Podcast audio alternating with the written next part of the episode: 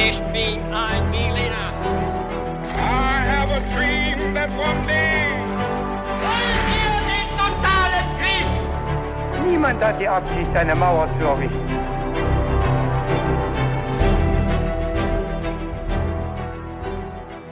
Hi und willkommen zurück zu einer neuen Folge bei His to Go und das wie immer mit mir, Viktor. Und mit David. Und bevor wir gleich in die Geschichte einsteigen werden, erzähle ich noch ganz kurz, wie wir dabei vorgehen werden. Und zwar ist es so, dass David eine Geschichte vorbereitet hat, die er mir gleich erzählen wird und ich weiß nicht, worum es gehen wird. Bin also auch schon sehr gespannt, beziehungsweise ich habe einen kleinen Hinweis, es geht sehr weit zurück in der Menschheitsgeschichte. Ja. Wenn der Mensch denn betroffen ist, vielleicht sprechen wir auch über Dinosaurier. Hm. Mal sehen. Und äh, einsteigen wird David mit ein paar kniffligen Fragen, nehme ich an. Und ähm, auf die bin ich auch schon sehr gut vorbereitet. Nein, bin ich wahrscheinlich nicht. Ja, schauen wir mal. Ich bin mal gespannt. Und ähm, die eine Frage, die wir uns dann noch stellen müssen, bevor wir mit den Fragen einsteigen, ist, David, was trinkst du heute zum Podcast? Victor, ich trinke heute zum Podcast ein alkoholfreies Pilz. Was trinkst du denn? Ich trinke heute zum Podcast ein Aperol Spritz. Und äh, vielleicht ist es dem einen oder anderen aufgefallen, das sind exakt dieselben Getränke wie bei der letzten Folge. Ja. Und das ist nicht ganz zufällig, denn äh, ja, wir nehmen direkt nach der letzten Folge jetzt auch die nächste auf, also am selben Tag. Und David, willst du erzählen, woran das liegt? Ja, es liegt daran, dass äh, die Zeit jetzt knapp geworden ist, weil ich ja meine Masterarbeit noch zu Ende schreiben muss, wie mir aufgefallen ist. Äh, und deswegen ziehen wir das vor, nehmen jetzt schon mal die Folge auf und damit ich auch noch Zeit habe, das alles zu Ende zu schreiben und die Seitenzahl zu erreichen und vielleicht auch noch mal drüber zu lesen, das ist ja auch immer ganz gut. Richtig. Deswegen wird diese Folge auch ein bisschen kürzer. Das kann man schon mal vorher sagen. Ich weiß gar nicht genau wie lang, aber kürzer als unsere normalen Folgen, würde ich schon sagen. Das ähm, sieht man ja dann, wenn man die Folge hört, weiß man schon, wie kurz. Wollte ich gerade sagen, genau, die Zuhörenden wissen das dann. Und dann würde ich sagen, äh, ja, quatschen wir nicht lange weiter und kommen jetzt direkt zu den Fragen. Wir starten gleich mit den Fragen. Wir starten kurz mit einem kleinen Intro. Vor rund drei Millionen Jahren atmete ein circa ein Meter großes weibliches Individuum aus der Familie der Menschenaffen ihren letzten Atemzug. Sie blieb auf dem Boden liegen und für drei Millionen Jahre wurde sie vom Erdreich verschluckt und ihre Knochen wurden fossiliert. Bis 1974 zwei Forscher einen Teil ihres Arms aus der Erde ragen sahen und das Skelett freilegten. Das ist die Geschichte, wie ein Fossil namens Lucy zum Superstar wurde. Und zu dieser Geschichte, Victor, stelle ich dir jetzt mal ein paar Fragen. Dann werden wir gleich mal sehen, wie du dich auf dem Gebiet der Paläoanthropologie so auskennst. Vermutlich sehr gut. Äh, eher nicht, nee. Ich bin auch noch nicht so oft über das Verb fossilisieren gestolpert, habe ich es richtig gesagt? Ich glaube schon, ja. Spannend, habe ich wieder was gelernt. Ja. Leg mal los, leg mal los. Ich lege los und zwar mit der ersten Frage. Die lautet, das Fossil Lucy gehört zu einer ausgestorbenen Spezies, aber zu welcher? A. Homo erectus. B. Homo neanderthalensis oder C. Australopithecus afarensis. Ja, David, gute Frage. Ja, wie war das früher? Vor Wie, wie war so die Reihenfolge? Vielen also die Neandertaler haben ja noch relativ lange gelebt, dachte ich zumindest. Sind auch irgendwann ausgestorben, das weiß ich. Also von mir kriegst du keine Tipps. Ähm, ich nehme tatsächlich den ähm, Australopithecus. Hm, richtig, sehr gut. Ja. Hast du genau gemerkt. Antwort C. Schauen wir mal, ob das stimmt. Kommen wir zur zweiten Frage. Wir kennen mittlerweile nämlich sogar Lucys Todesursache. Wie sah die wohl aus, beziehungsweise die beste Vermutung dafür, Hm. würde ich dazu sagen. Vor circa drei Millionen Jahren. A. Fiel Lucy vom Baum. B. Schlug jemand Lucy den Schädel ein. Oder C. Starb Lucy während eines Waldbrandes. Was denkst du? Also, dass sie von einem Baum fällt, ich glaube, das kann man ganz schlecht nachweisen. Das schließe ich einfach mal aus. Ähm, man kann natürlich Schäden am Schädel nachweisen, so dass Mhm. das vielleicht jemand äh, auf den Kopf geschlagen hat. Und Waldbrand war die letzte Möglichkeit. Das war die letzte Möglichkeit. Nee, nee, ich würde sagen, sie wurde äh, ja sehr gewaltsam geschlagen. Okay, schauen wir mal. Und kommen wir zur letzten Frage. Mhm. Ihren Namen verdankt Lucy natürlich A. einem Song von den Beatles, B. der Tochter ihres Entdeckers, C. der Schauspielerin Lucy Liu oder D. dem Sänger Luciano Pavarotti. Äh, ich weiß es nicht, aber ich würde ganz unspektakulär auf die Tochter des Entdeckers tippen. Mhm. Wäre nett, wenn er ein Skelett nach seiner Tochter benannt hätte. Das werden wir natürlich dann relativ bald erfahren. Steigen wir also mal in die Folge ein. Ja, aber Lucy war ja viel mehr als nur ein Skelett. Das stimmt. Und darüber werden wir jetzt reden. Ja. Du, du weißt ja schon, worum es geht. Finde ich gut. Aber gucken wir uns das mal genauer an. Denn, Viktor, wer wir sind und wo wir herkommen, das ist eine Frage, die uns wahrscheinlich für immer beschäftigen wird. Und jedes Jahr kommen zum Glück neue Erkenntnisse ans Licht zur Geschichte, wie der moderne Mensch, Homo sapiens, entstanden ist. Jedenfalls seit die Wissenschaft herausgefunden hat, dass wir, Homo sapiens und die Affen, vor Millionen Jahren mindestens einen gemeinsamen Vorfahren hatten. Im letzten Jahrhundert hat sich dann die Suche nach unseren frühesten menschlichen oder sogar vormenschlichen Vorfahren über vier Kontinente gespannt und es wurden hunderte Fossilien gefunden. Die meisten dieser Fossilien sind in Sammlungen gelandet, hinter verschlossenen Türen, wo sie kaum jemand kennt und wo sie von ein paar Expertinnen vielleicht untersucht werden. Aber es gibt auch ein paar Fossilien, die nach ihrem Fund zu weltbekannten Persönlichkeiten geworden sind, kann man sagen, Promis. Und darunter ist wahrscheinlich keines so bekannt wie unsere Lucy, die Menschenaffin, wenn man sie so nennen möchte. Und wieso Lucy zum Superstar geworden ist und andere Fossilien nicht, das schauen wir uns äh, jetzt genauer an. Denn wir wissen mittlerweile, Afrika ist die Wiege der Menschheit. Also die Urmenschen, die Vormenschen, die Frühmenschen, die haben alle ihren Ursprung in Afrika vor einigen Millionen Jahren. Und der Stammbaum des Menschen, also wie genau die verzweigte Entwicklung aussah mit Abbiegungen, mit Sackgassen vom allerersten Säugetier bis hin zu uns zum Homo sapiens, das ist heute alles andere als geklärt. Da muss noch viel geforscht werden. Und um das aufzudröseln, braucht die Wissenschaft eben Anhaltspunkte. Und die gibt es in Form von Fossilien. Und wir schauen uns dafür jetzt auch ein spezielles Gebiet an, in dem man bis heute jede Menge von diesen Fossilien findet. Und Victor, wo würdest du hingehen, um diese Fossilien auszugraben? Was wäre dein Nummer eins Fossiliengebiet? Ähm, also wenn es um Fossilien geht, ähm, also wenn man durch Fossilien eben den äh, prähistorischen Menschen finden möchte, Ja, genau. Genau. dann äh, würde ich wahrscheinlich in Afrika graben. Äh, allerdings habe ich keine Ahnung, wo ich da genau suchen würde. Und deshalb bin ich jetzt auf die Auflösung gespannt. Ja, du solltest nach Ostafrika gehen. Hm. Das wäre äh, wahrscheinlich die beste Idee. Ostafrika ist in der zweiten Hälfte des 20. Jahrhunderts zu einem wahren fossilen Paradies geworden. Und zwar bis heute ist Mhm. es auch geblieben.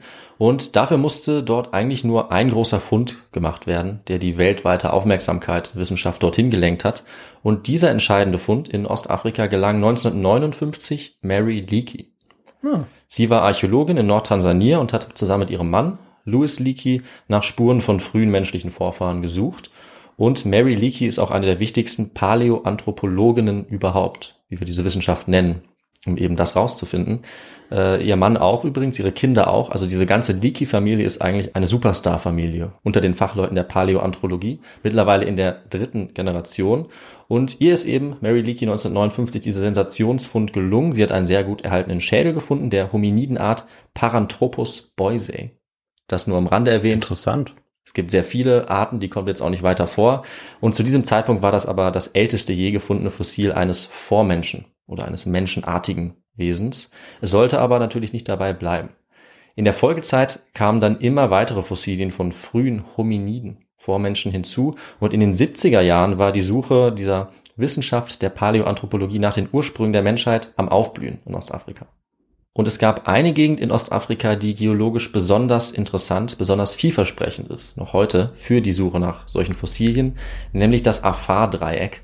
Dieses Dreieck, ganz kurz gesagt, liegt zwischen der afrikanischen, indischen und arabischen Kontinentalplatte. Mhm. Das heißt, es gibt hier sehr viel tektonische Aktivität und dadurch ist der Bereich zwischen diesen Platten ganz langsam auseinandergezogen worden und eine tektonische Dehnungszone oder Grabenzone entsteht dadurch. Das heißt, das Gebiet dazwischen sackt ab, Ja. verändert sich, wird sozusagen ein bisschen umgewälzt und dadurch werden in dieser Grabenzone viele Fossilien freigelegt, die sonst eben unter der Erde bleiben würden. Das sind auch typische Zonen für äh, Vulkangürtel beispielsweise, Mhm. wenn die Platten aufeinandertreffen Stimmt. und sich untereinander schieben. Sowas gibt's natürlich auch. In dem Fall schieben die sich ja aufeinander auf. Mhm. Und in diesem Fall ziehen sie aber äh, die, das Gebiet zwischen sich auseinander. Ja. Das ist eben der Unterschied. Und das gibt es in diesem Gebiet, in diesem Afar-Dreieck, in einer Art und Weise, die so günstig ist für Fossilien wie eigentlich nirgendwo sonst auf der Welt. Da solltest du also hingehen, wenn du sowas finden willst. Und da sind die Leute jetzt in den 70er Jahren auch hingegangen. Äh, Die Leakey-Familie, aber auch andere, hatten seit Jahrzehnten in ähnlichen Gebieten auch gearbeitet, wo es auch solche Bedingungen gibt, wo Fossilien einfacher freizulegen sind. Aber in der Afar-Gegend war noch niemand gewesen. Das war durch die Wissenschaft unerforscht und es gab aber durch diese besondere geologische Lage jetzt große Hoffnung, dass hier ganz neue, vielleicht auch unbekannte Fossilien bisher von unbekannten Spezies gefunden werden könnten, vor allem eben mit Bezug auf die Ursprünge des Menschen. Und wir begeben uns jetzt mal zu einer dieser Forschungsexpeditionen, die genau dort jetzt neue Erkenntnisse sammeln wollte. Und dafür müssen wir ins Jahr 1974 und in den Staat Äthiopien. Mhm. Die International Afar Research Expedition wurde drei Jahre vorher gegründet eine der Gründerinnen war auch wieder Mary Leakey. Klar. Zu der wir übrigens auch eine Folge eigentlich machen könnten, weil sie einiges rausgefunden hat. Und diese Organisation hat in Äthiopien jetzt 1974 schon die dritte Grabungssaison veranstaltet, in einem der vielversprechenden unerforschten Bereiche in der Senke dieses Afar-Dreiecks in Äthiopien. Und 1973 war dieses Team aus verschiedenen Geologen, Paläoanthropologinnen und auch Studierenden schon sehr erfolgreich. Es wurden verschiedene Fossilien gefunden, unter anderem die Kniescheibe eines homininen Wesens, also aus der Familie der Hominiden oder Menschenaffen, zu denen wir auch gehören, Ui. als Homo sapiens. Und ein Jahr später, 1974, wurden noch weitere Fossilien unterschiedlicher Art entdeckt. Und am 24. November 1974 kam es dann zu einem ganz besonderen Fund. Der Paläoanthropologe Donald Johansson hat an diesem Morgen in sein Tagebuch geschrieben, feel good. Ganz knapp, also er fühlte sich gut. Er sagt auch heute noch über sich selbst, dass er abergläubig ist, so wie alle in seiner Zunft, weil man in seinem Beruf ganz oft auf reines Glück angewiesen ist. Ob man das findet oder nicht. Viele finden ihre ganze Karriere lang nichts. Er hingegen deutlich mehr als das. Und anscheinend dachte er sich auch an diesem Morgen, dass er sein Glück versuchen sollte. Aber vielleicht war es natürlich auch nur Zufall, mhm. kann man dazu sagen. Sein Bauchgefühl hat ihn aber auf jeden Fall nach ungefähr zwei Stunden Arbeit, in denen nichts gefunden wurde, dazu gebracht, einfach auf gut Glück eine Erosionsrinne, so eine Art Graben, mhm. nochmal genauer zu untersuchen, obwohl dort schon zwei weitere Arbeiter zweimal gesucht hatten und nichts gefunden hatten. Also eigentlich war klar, dass dort nichts sein konnte. Trotzdem hat es ihn irgendwie dahin gezogen.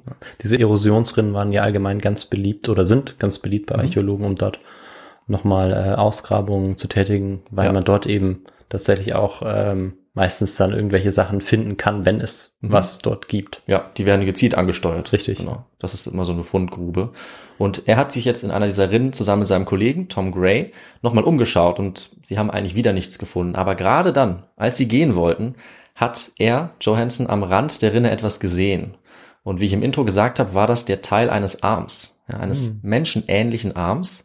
Und in der Nähe konnten sie dann auch den dazugehörigen Schädel finden oder Teile davon, dann einen Teil eines Oberschenkelknochens, mehr und mehr Knochenteile einer Hüfte, von Wirbeln, von Rippen. Und niemand außer ihnen war in diesem Moment zum Feiern da. Ja, sie waren eigentlich nur zu zweit, also sind sie wild umhergesprungen, haben sich verschwitzt und stinkend umarmt, wie sie selber schreiben, haben natürlich gefeiert und sind dann schnell ins Forschungscamp, um natürlich allen von diesem Fund zu erzählen. Klar. Und in dieser Nacht ging niemand ins Bett. Es wurde ein Bier nach dem anderen getrunken und es wurde auch Musik gehört. Mhm. Jemand hatte nämlich eine Kassette dabei und Victor, vielleicht ahnst du es jetzt schon, auf dieser Kassette wurde ein ganz bestimmter Song gespielt in dieser Nacht, nämlich Lucy in the Sky with Diamonds mhm. von den Beatles. Und der Song wurde rauf und runter gespielt, so laut es ging und irgendwann hatte dann jemand die Idee, auch diesen Fund nach dem Song zu benennen, nämlich Lucy. Und so ist äh, dieser Superstar dieser sehr, sehr, sehr bekannte Frühmensch oder dieses Fossil zu seinem Namen gekommen oder ihrem mhm. Namen, zu eine, Lucy. Ja, eine tolle Geschichte, äh, dass es äh, tatsächlich diese Verbindung gibt, ja. dass da so sehr gefeilt wurde und dass man dann diese Namen aus einem Lied genommen hat, mhm. ist sicherlich auch sehr außergewöhnlich und wahrscheinlich eben auch einmalig. Ich wüsste auch kein anderes Beispiel. Und es ist aber oft so, dass es so spezielle Fundgeschichten gibt, mhm. die eben sowas nochmal deutlich spannender äh, machen. Deswegen musste ich eigentlich diese Frage, das ist so eine klassische Frage, so eine klassische Anekdote auch mit aufnehmen. Ja, wenn man es wenn man's kennt, ne? Wenn man es kennt, dann und, konnte man die Frage richtig beantworten. Ja, ich kannte es noch nicht. Aber jetzt bin ich aufgeklärt und ich werde es noch nicht mehr so schnell vergessen. Das glaube ich. Das glaube ich. Ich frage dich, ich teste dich irgendwann nochmal, keine Sorge. Ja, und jetzt kam es so dazu, dass das Fossil dieser Frau oder Äffin, je nachdem, als was man sie ansehen möchte oder bezeichnen möchte, das müssen wir noch klären, zu ihrem Namen gekommen war. Und bis heute sprechen wir nur von Lucy, wenn es um einen der größten Funde aller Zeiten geht in der Paläoanthropologie. Und Lucy ist an diesem Tag unsterblich geworden. Mehr als drei Millionen Jahre nach ihrem eigentlichen Tod. Ich würde sagen, vermutlich hatte sie damit Zeit ihres Lebens eher nicht gerechnet. Falls sie rechnen konnte oder falls sie sowas erwarten konnte. Etwas ungewöhnlich. Aber was genau wurde jetzt gefunden? Das müssen wir uns natürlich überlegen oder genauer anschauen. Als über drei Wochen lang diese Fragmente alle ausgegraben worden waren, hatte man ungefähr 40 Prozent eines weiblichen Skelettes gefunden, vermutlich jedenfalls, weil tatsächlich bis heute auch nicht ganz unbestritten ist, äh, ob Lucy wirklich weiblich war, beziehungsweise ist, aber höchstwahrscheinlich geht man davon aus, dass sie weiblich, ein weibliches Skelett ist oder ein weibliches Individuum. Und auch, das weiß man, dass sie zu ihren Lebzeiten ungefähr ein Meter groß war und ungefähr 27 Kilo gewogen hat. Ja, sehr klein im Vergleich zum Homo sapiens. Und jetzt galt es aber natürlich herauszufinden, welche Art von Hominid Lucy war oder ob es überhaupt eine Art gab, äh, zu der sie zugeordnet werden konnte. Und ähm, die Antwort wurde natürlich ziemlich schnell klar, Viktor. Konnte man sie in eine der bestehenden Arten einordnen? Ah, wahrscheinlich nicht. Nee, konnte man nicht, du hast natürlich recht. sie ließ sich keiner bisher bekannten Spezies zuordnen. Also keine Art von Hominiden. Dass sie irgendeiner Art von diesen Vormenschen angehören musste, das war ziemlich klar. Mhm. Das kann man dann am Skelett schon sehen. Äh, aber tatsächlich war es bei ihr eine neu entdeckte Spezies, die vorher noch niemand beschrieben hatte. Und damit musste jetzt der evolutionäre Stammbaum der Vormenschen auch neu gezeichnet werden. Mit einem neuen Eintrag. Und das geschah dann ungefähr so vier Jahre nach diesem Fund.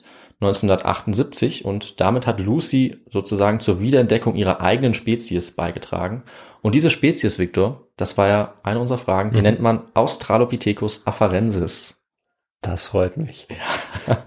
Du konntest ein bisschen auch aufgrund der Zeit, glaube ich, ausschließen, dass es die anderen beiden Optionen nicht ja. waren, weil die deutlich jünger sind. Richtig, genau. Also wir, Homo sapiens, haben ja mit dem ähm, Neandertaler oder mit den Neandertalern sogar noch zeitgleich gelebt, haben uns auch vermischt du und ich, wir haben beide Neandertaler Gene und alle anderen auch. Mhm. Das ist ja bekannt oder fast alle, glaube ich. Und ja, der Homo erectus, der ist einige hunderttausende Jahre vorher, aber ist auch noch deutlich vor Lucy, also ja. vor dem Australopithecus afarensis. Ja, und dank Lucy konnte über diese neu entdeckte Spezies jetzt auch einiges herausgefunden werden, weil es ja ihre Zähne gab ihren Schädel, Arme, Beine, Hüfte, zumindest zum Teil. Und deswegen konnte man jetzt Rückschlüsse ziehen auf ihre Bewegung, auf ihre Diät, zum Teil sogar auf ihr Verhalten und ihren Lebensraum, also einiges. Und zusammen mit anderen Funden, die es auch gab und die jetzt alle eben dieser Spezies zugeordnet werden konnten, nachdem die einmal bestimmt war, können wir jetzt heute einiges sagen, wie Lucy und ihre Artgenossen gelebt haben. Generell die Zeit, in der diese Spezies gelebt hat, der Australopithecus afarensis liegt zwischen 3,7 und 2,9 Millionen Jahren von unserer jetzigen Zeit entfernt. Also es ist sehr, sehr lange her. Ja. Jetzt kann man sich fragen, wie ähnlich waren uns diese Individuen, diese Spezies damals schon? Die Angehörigen von ihr waren, wie gesagt, ungefähr 30 bis 50 Kilogramm schwer. Also Lucy war schon eher leicht, auch für diese Größe. Sie waren ungefähr 1,20 Meter groß. Man kann übrigens dann auch, wenn man diese Informationen hat und generell das Skelett anschaut, ungefähr einschätzen, dass Lucy wahrscheinlich eine junge Erwachsene war, als sie gestorben ist. Gerade ausgewachsen, aber ja, vielleicht keine Teenagerin mehr, sondern eine junge Frau oder junge ja. Erwachsene. So kann man es ja. ungefähr bestimmen. Und wir können auch sagen, dass ihre relative Hirngröße ungefähr der heutiger Schimpansen entspricht. Wir können uns ihre Backenzähne genauer angucken. Die sind deutlich größer, als es zum Beispiel bei Schimpansen mit einer ähnlichen Körpergröße zu erwarten wäre. Und deswegen kann man darauf schließen, dass sie relativ grobe Nahrung zu sich genommen hat. Hm. Und diese Nahrung die gab es wahrscheinlich hauptsächlich äh, in tropischen Regenwäldern und Savannengebieten, mhm. die am Rand dieser Wälder lagen. Aber das ist noch lange nicht alles. Wir konnten noch mehr rausfinden. Der Anatomie ihrer Schulterblätter und Arme ist zum Beispiel zu entnehmen, dass sie eine gewisse Fähigkeit zum Klettern hatte und vielleicht auch zur vier und vielleicht auch zur vierbeinigen Fortbewegung, aber dass Lucy und ihre Artgenossen bereits aufrecht gegangen sind, so wie wir überwiegend. Also es war vielleicht so eine Mischform, dass sie manchmal auch geklettert ist, aber den Großteil ihres Lebens tatsächlich auf zwei Beinen gelaufen ist. Ja, das ist interessant, wenn man, wenn es, finde ich, keine äh, klare Zuweisung auch gibt, mhm. die es ja einfach nicht immer geben kann, mhm. äh, sondern eben diese beiden Aspekte dann in ihr quasi zusammenkommen. Das ist ganz interessant. Genau, und das ist eben im Prinzip die eine große Frage, an der alle immer tüfteln. Also dieser Missing Link. Mhm. Wann ist jetzt, wenn man sich's einfach machen will, wann ist denn jetzt der letzte Vormensch noch geklettert? Wann sind die ersten dazu übergegangen äh, zu laufen und auch auf die Frage, wo sind sie dazu übergelaufen? Und solche Funde können eben helfen, das äh, auch zu beantworten. Also war es in der offenen Savanne oder war es doch noch im Wald? wo die ersten angefangen haben äh, zu gehen. Und so ein Fund wie von Lucy spricht dann dafür, dass es eher vielleicht noch Richtung Wald war mhm. oder Regenwald. Ähm, und es ist aber natürlich sehr schwer zu sagen, wo genau in dieser Millionen Jahre langen Kette jetzt Lucy steht. Ja. Und was dann passiert, bis wir kommen als Homo sapiens. Ähm, wir können auch sagen, dass ihr aufrechter Gang noch nicht perfektioniert war, noch lange nicht. Der war relativ kraftaufwendig, weil äh, sie sehr lange Arme hatte und ziemlich kurze Beine. Also das war einfach noch nicht so gut daran angepasst. Wir können auch die Fußabdrücke noch genauer anschauen, die in Vulkanasche auch konserviert wurden. Das heißt, dadurch können wir sehen, dass dieser dauernde aufrechte Gang schon voll entwickelt war. Also dass sie, wenn sie wollte, das den ganzen Tag, Tag ein, Tag aus auch äh, durchziehen konnte. Und was wir auch noch beobachten können, ist, dass auch die Zehen von Lucy äh, nicht mehr so sind wie bei anderen Menschenaffen. Sie sind nicht mehr so gut zum Greifen geeignet. Wie bei uns Menschen sind ihre Zehen schon verkleinert, bilden äh, so einen Abrollapparat, mit dem man gut laufen kann. Ähm, aber es ist so eine Art Zwischenstadium zwischen äh, Zehen, die gut geeignet sind, um in Ästen sich zu bewegen und eben zwischen einem Fuß, der perfekt dazu geeignet ist, äh, auf zwei Beinen zu gehen. Und das heißt, Lucy konnte eben mit diesem Greifapparat nicht mehr so gut in den Bäumen leben wie ähm, ja, Spezies noch deutlich vor ihr. Sie war also irgendwo auf diesem Weg dazwischen, mhm. als sie dann gestorben ist sozusagen und ihre Spezies dann auch irgendwann ausgestorben ist. Und woher ihre Spezies kam, das können wir räumlich auch noch einordnen.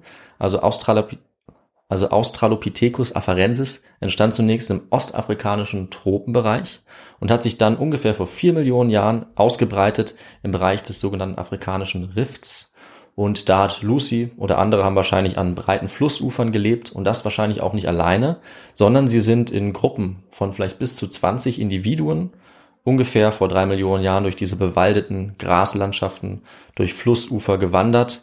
Jedes Gruppenmitglied war offensichtlich vor allem selbst noch verantwortlich für das Organisieren der eigenen Nahrung, nicht so wie beim Homo sapiens. Äh, es gibt keinen direkten Hinweis auf Nahrungsteilung. Also sowas können wir nicht feststellen. Und sie haben wahrscheinlich, äh, weil ich ja immer gerne äh, rausfinde, was man essen konnte damals. Ja. Was haben sie gegessen? Ja, wahrscheinlich alles, was sie finden konnten. Also Früchte, Beeren, Nüsse, Samen, Schösslinge oder auch Knospen, unterschiedliche äh, Wurzeln und Knollen haben sie ausgegraben und sie haben auch im Wasser und am Boden lebende Reptilien, kleine Reptilien oder junge Vögel, Eier, Weichtiere, Insekten und vielleicht auch kleinere Säugetiere gegessen. Das haben sie alles nicht verschmäht. Also eine sehr ausgewogene Ernährung, könnte man eigentlich sagen. Aber weil das natürlich nicht das ganze Jahr zur Verfügung stand, es gab dann einen Wechsel von trockenen und feuchten Jahreszeiten, musste man sich ein bisschen äh, zusammentun. Also mhm. Lucy und ihre Artgenossen mussten Strategien entwickeln, um das vielfältige Nahrungsangebot auch möglichst gut auszunutzen, effektiv zu nutzen. Und das setzt voraus, dass sie zumindest eine Art von Informationstransfer hatten zwischen Individuum und Individuum. Es gab wahrscheinlich keine Tradierung, keine Weitergabe über Generationen, wie es dann später möglich wurde, äh, und auch natürlich auch keine Sprechfähigkeit, so wie wir mhm. es heute verstehen. Aber sie müssen irgendeine Art gehabt haben, sich schon relativ gut äh, miteinander zu verständigen. Irgendeine Art der Kommunikation. Und äh, das hat sich wahrscheinlich vorteilhaft erwiesen. Also je besser sie das konnten, desto erfolgreicher waren sie auch dabei, sich zum Beispiel mal zusammenzutun, wenn die Nahrung knapp wurde. Und deswegen hat sich diese Kommunikationsfähigkeit wahrscheinlich auch weiterentwickelt. Also wir sehen ja vielleicht dann ganz frühe Anfänge davon auf dem Weg zur Sprache. Ja. Oder einer Kommunikation, einem ja. Austausch. Mhm. Genau. Ja, und wie wurde jetzt Lucys Spezies durch die Evolution irgendwann zu uns, zum Homo sapiens, oder können wir das sagen? Mhm. Das ist bis heute tatsächlich umstritten und es ist einfach sehr schwer festzustellen. Vermutlich hat unter den verschiedenen Untergruppen der Australopithecinen, das ist also die Übergruppe. Großartig. Das ist wirklich kompliziert. Ich fasse mich deswegen auch kurz, aber das ist die Übergruppe, zu der auch die Spezies von Lucy gehört, vom Aforensis, dass also diese Übergruppe sich immer weiter abgespalten hat, immer weiter aufgeteilt hat und auch eine Spezies wie Lucys Spezies, Aforensis, sich ernährungsbedingt noch weiter aufgespalten hat. Das heißt, es gab bestimmte Nischen, denn sie haben ja in einem sehr ähnlichen Raum gelebt und sie haben sich dann auf verschiedene Nahrung wahrscheinlich spezialisiert und dadurch immer weiter abgekapselt voneinander gelebt, bis dann eben solche Gruppen eigene Merkmale entwickeln und sich so weit voneinander unterscheiden, dass neue Spezies entstanden sind. Das war vielleicht dann so vor drei Millionen Jahren und möglicherweise hat sich dann Lucy, also der Australopithecus afarensis, weiterentwickelt, in Anführungszeichen, vielleicht zum Homo rudolfensis. Was? Noch nie gehört? Den Homo rudolfensis. Ja, irgendwie äh, so geschrieben sagt mhm. mir das ein bisschen was, aber wenn man das ausspricht, klingt es doch sehr nach einem deutschen Vornamen. Rudolf. Stimmt. Da habe ich noch gar nicht drüber nachgedacht. Klingt eigentlich ganz sympathisch. Ja. Ist ja. aber eine tatsächlich frühe Menschenart. Das mhm. kann man jetzt auch sagen. Der mhm. Name Homo zeigt es ja an. Ja. Äh, und ja, es ist eine These, dass diese Entwicklung stattgefunden hat. Aber das ist schwer zu sagen. Der menschliche Stammbaum ist einfach sehr kompliziert. Es gab eben verschiedene Gattungen und Arten dieser Homininen oder Vormenschen zeitgleich in denselben Regionen. Sie haben vermutlich auch mehrmals den aufrechten Gang entwickelt und sozusagen mehrmals Anläufe zur Menschwerdung genommen. Und insgesamt ist aus ihnen, also auch aus den Australopithecinen wie äh, Lucy, dann die Gattung Homo hervorgegangen, dann eben Homo erectus, Heidelbergensis und so weiter und dann eben auch wir selbst. Aber eine direkte Linie ziehen von Lucy zum Homo sapiens, das können wir bis auf weiteres nicht. Mhm. Dazu wissen wir zu wenig von diesen Zwischenschritten, falls man überhaupt Schritte sagen kann oder eben diesen sehr langen, über Millionen von Jahren verlaufenden Entwicklungen. Trotzdem denkt die Öffentlichkeit sehr oft an Lucy als Mutter aller modernen Menschen ja, weil sie eben so weit zurückliegt und sie offensichtlich so viele Ähnlichkeiten zu uns schon aufweist, neben Unterschieden. Es ist also nicht ganz richtig, aber es ist auch nicht ganz falsch. Es ist eben ein sehr eindrücklicher Gedanke. Wir können uns durch ihre populäre Geschichte einfach sehr gut in sie hineinversetzen. Wir können ja. spekulieren, wie ähnlich sie uns vielleicht war. Es gibt viele Bilder und Rekonstruktionen, die wahrscheinlich auch einige von uns schon mal gesehen haben. Ja, und die Vorstellung ist auch einfach äh, schön zu wissen oder glauben zu können, dass es tatsächlich äh, eine einzelne Vorfahrin gibt, die ja. wir auch kennen ja. äh, als Fossil, aber immerhin und äh, die, die man auch nachkonstruieren kann und über die man eben doch so viel auch rausfinden konnte. Und da verbindet der Mensch äh, das Ganze gerne zu einer ähm, Story. Ich glaube, man sagt auch Designer-Story, mhm. äh, wenn das dann zu so einem Mythos wird. Ja. Aber ist auch definitiv nachvollziehbar, weil äh, man dann sich bestimmte Dinge auch besser erklären kann. Genau. Ich glaube, das wollen wir einfach gerne als Menschen, was Greifbares mhm. zu haben und ja, irgendwie melancholisch diese Lücke zu füllen. Was war damals? Und wenn, jetzt haben wir eben so eine Person, mit der wir uns das ganz konkret vorstellen können, wie sie da rumgelaufen ist, wie sie geklettert ist, was sie gegessen hat. Und wir gehen jetzt auch zu ihrer Person nochmal zurück und mhm. lassen diese ja schon sehr theoretischen Sachen nochmal hinter uns. Vielleicht auch für eine andere Folge, weil es wirklich kompliziert ist mit diesen ganzen verschiedenen Unterarten. Und Lucy selber ist ja eben bis heute deutlich mehr geworden als nur ein Fossil. Sie ist eigentlich das Fossil. Sie ist ganz nebenbei auch eine Art Ehren-Äthiopierin, also ein ganz wichtiges Symbol auch für Äthiopien, eine Art äh, ja, nationales Maskottchen, kann man sagen. Und sie ist auch bis heute das Vergleichsfossil für alle Funde, die gemacht werden. Das heißt dann immer, neue Fossilien sind entweder älter als Lucy, jünger als Lucy, haben anders gelebt als Lucy oder ähnlich wie Lucy, vor Lucy, nach Lucy. Aber sie ist immer dieser Vergleichswert, der dann rangezogen wird. Obwohl sie mittlerweile, das sollte man auch noch dazu sagen, schon lange nicht mehr die älteste Urahnen des Menschen ist, sondern es wurden schon deutlich ältere Homini-Fossilien gefunden, mittlerweile in den Jahrzehnten danach. Aber an Lucy wird trotzdem bis heute weiter geforscht und es wird wahrscheinlich auch nie aufhören, weil immer wieder neue Erkenntnisse oder zumindest neue Theorien auftreten über sie. Und es ist generell sehr selten, dass so ein Fossil überhaupt gefunden wird, eines frühen Menschenaffen. Und es ist noch viel seltener, dass man sogar Vermutungen aufstellen kann über die Todesursache, nach der wir uns ja auch gefragt mhm. haben, ganz am Anfang der Folge. Und das war aber 2016 der Fall. Da wurde tatsächlich eine Theorie aufgestellt zum ersten Mal, wie Lucy vor ungefähr 3,2 Millionen Jahren ums Leben kam. Also nicht wie ihre Art ausgestorben ist, sondern ganz konkret wie dieses eine Individuum und damit Lucy, eben eine ganz nahbare Person für uns, ums Leben gekommen ist. Und zu dieser Todesursache kommen wir jetzt. Vor drei Millionen Jahren, das war das Ergebnis einer Studie, ist Lucy tatsächlich vom Baum gefallen. Was? Ja.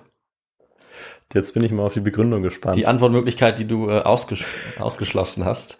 Äh, vielleicht bist du dann eher auf der Seite der Kritiker, die es für diese Theorie natürlich auch gibt. Aber es hat 2016 ein Team aus Texas Lucys Knochen oder Knochenüberreste untersucht und hat dabei ungewöhnliche Frakturen entdeckt.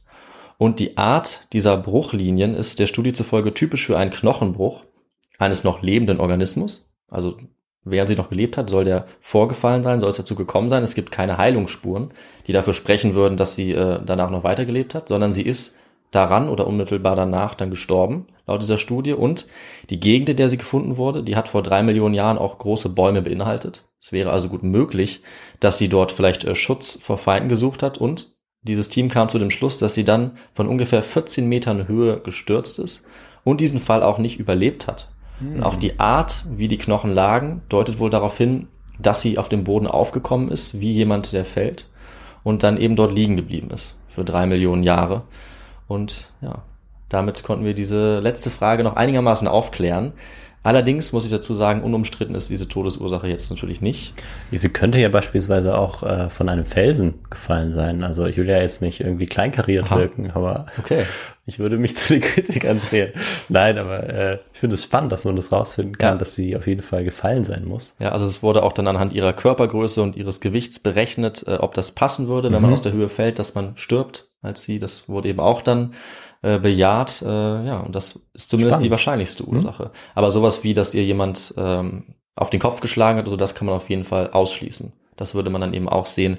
Aber Kritiker sagen eben, dass diese Knochenbrüche, die der Grund eigentlich sind für diese Hypothese, auch durch Erosion entstanden sein könnten. Ah. Dass die einfach im Laufe der Zeit kaputt gegangen sind. Ähm, das wird auf jeden Fall noch eine Weile umstritten bleiben. Aber es gibt eben auch viele Befürworter dieser These. Aber mit diesen Unsicherheiten müssen wir uns abfinden bei solchen Themen, gerade auch bei Lucy.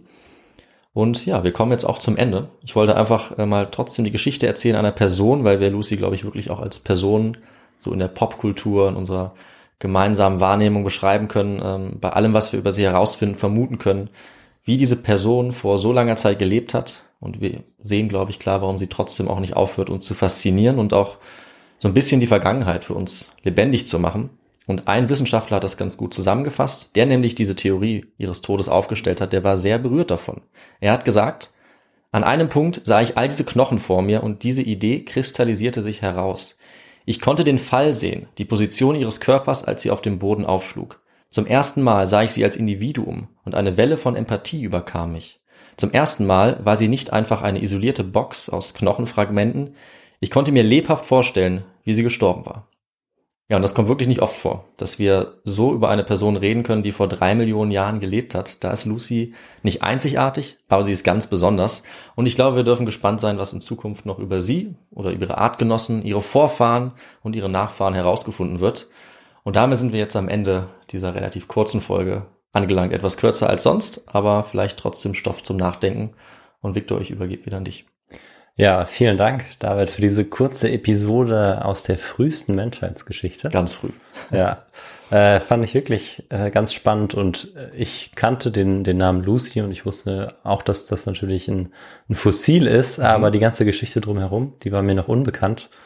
Und ähm, ja, diese, diese Geschichte ist eben doch so lebhaft geworden, weil man eben so viel über sie rausfinden konnte und weil es auch diese schöne Episode zu ihrem Tod gibt. Ja, schön ist relativ. ja, aber, aber diese, genau, diese Empathie, die dieser Archäologe dann daraufhin entwickelt, das fand ich äh, ganz spannend und ich finde am Ende der Geschichte ist auch noch ganz interessant, dass man einfach merkt, dass äh, der Mensch das immer braucht, dass er sich irgendwie auch äh, emotional äh, sich sozusagen an Sachen bindet, die in der Vergangenheit passiert sind, die ähm, rekonstruiert werden müssen, ohne dass man tatsächlich die Beweise dafür hat. Also man hat eben Anhaltspunkte, aber keinen richtigen Beweis dafür.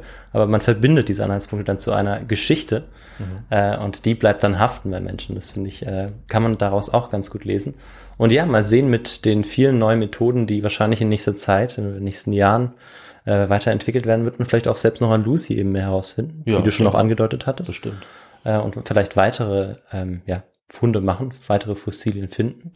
Ja, und an dieser Stelle würde mich auf jeden Fall noch interessieren, äh, David, was du für Literatur äh, ja, zu Lucy gefunden hast und was du uns und den Zuhörenden empfehlen würdest. Äh, ja, ich habe sozusagen zwei Arten von Literatur gesammelt. Einmal gibt's äh, sehr gut nacherzählt die Geschichte von ihrem Fund mhm. und auch viel detaillierter, als ich das jetzt wiedergeben habe, die ganze weitere Geschichte, also die Geschichte von Lucy als Star sozusagen, wo sie überall ausgestellt wird, wer alles über sie schreibt, wie wichtig sie wird auf der ganzen Welt und was für Nachhall sie sozusagen hat. Äh, und es gibt auch noch sechs weitere Skelette. Das Buch heißt nämlich äh, Seven Skeletons, Evolution of the World's Most Famous Human Fossils von Lydia Pine. Die sind mhm. alle sehr gut äh, erzählt und sie geht eben vor allem so auf diese Wirkgeschichte ein, sozusagen, und auch wie die Sachen gefunden wurden. Das ist interessant. Ansonsten kann ich von C.H. Beck einfach empfehlen, ähm, von Friedmann Schrenk, Die Frühzeit des Menschen, der Weg zum Homo sapiens, für diese eher theoretischen Hintergründe und auch von Dirk Suhr, Das Mosaik der Menschwerdung.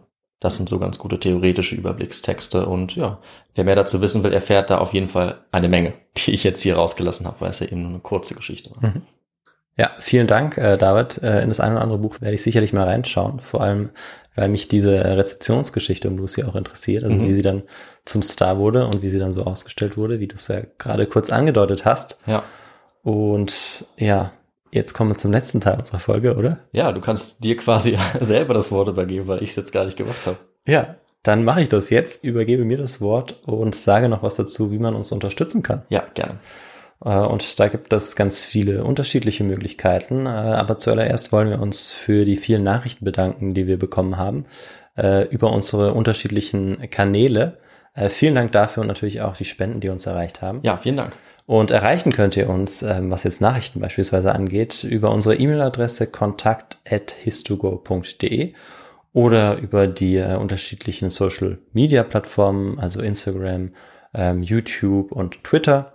Und außerdem haben wir auch noch ein Kontaktformular auf der Website. Da könnt ihr uns auch immer schreiben und wir freuen uns da wirklich über jede Nachricht, über äh, jedes Feedback.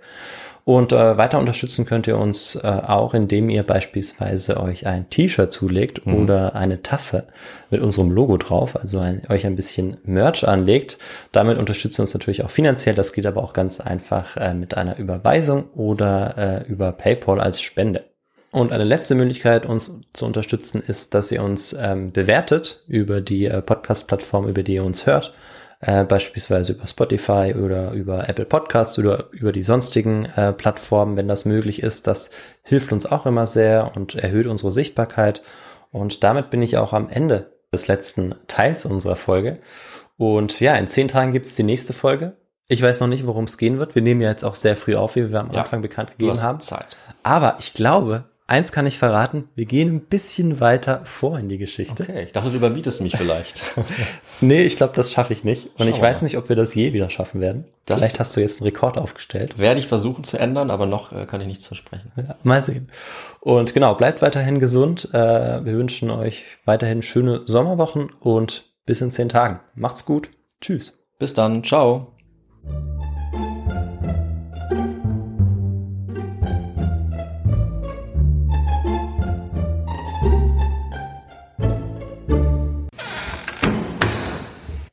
Vor rund drei Millionen Jahren atmete ein circa ein Meter großes. Was? Drei Millionen Jahren? Ja.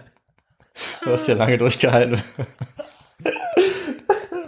Musst du jetzt los? Das gehört nicht mehr in deinen, gehört nicht mehr in deinen Interessensbereich. Vor rund drei Millionen Jahren atmete ein circa ein Meter großes weibliches Individuum aus der Familie. Oh ein weibliches Individuum. Wir kommen immer weiter. Jedes Mal, wenn ich das vorlese, schaffe ich ein Wort mehr. Bis du aussteigst.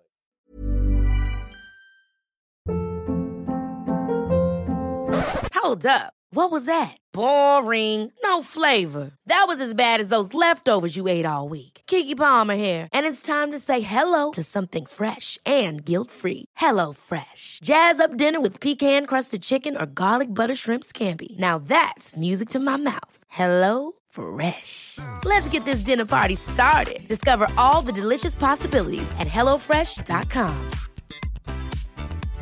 Imagine the softest sheets you've ever felt. Now imagine them getting even softer over time. That's what you'll feel with Bowl and Branch's organic cotton sheets. In a recent customer survey, 96% replied that Bowl and Branch sheets get softer with every wash. Start getting your best night's sleep in these sheets that get softer and softer for years to come. Try their sheets with a 30-night guarantee. Plus, get 15% off your first order at bowlandbranch.com. Code BUTTERY. Exclusions apply. See site for details. Hi, I'm Daniel, founder of Pretty Litter. Cats and cat owners deserve better than any old-fashioned litter. That's why I teamed up with scientists and veterinarians to create Pretty Litter. Its innovative crystal formula has superior odor control and weighs up to 80% less than clay litter. Pretty Litter even monitors health by changing colors to help detect early signs of potential illness. It's the world's smartest kitty litter. Go to prettylitter.com and use code ACAST for 20% off your first order and a free cat toy. Terms and conditions apply. See site for details.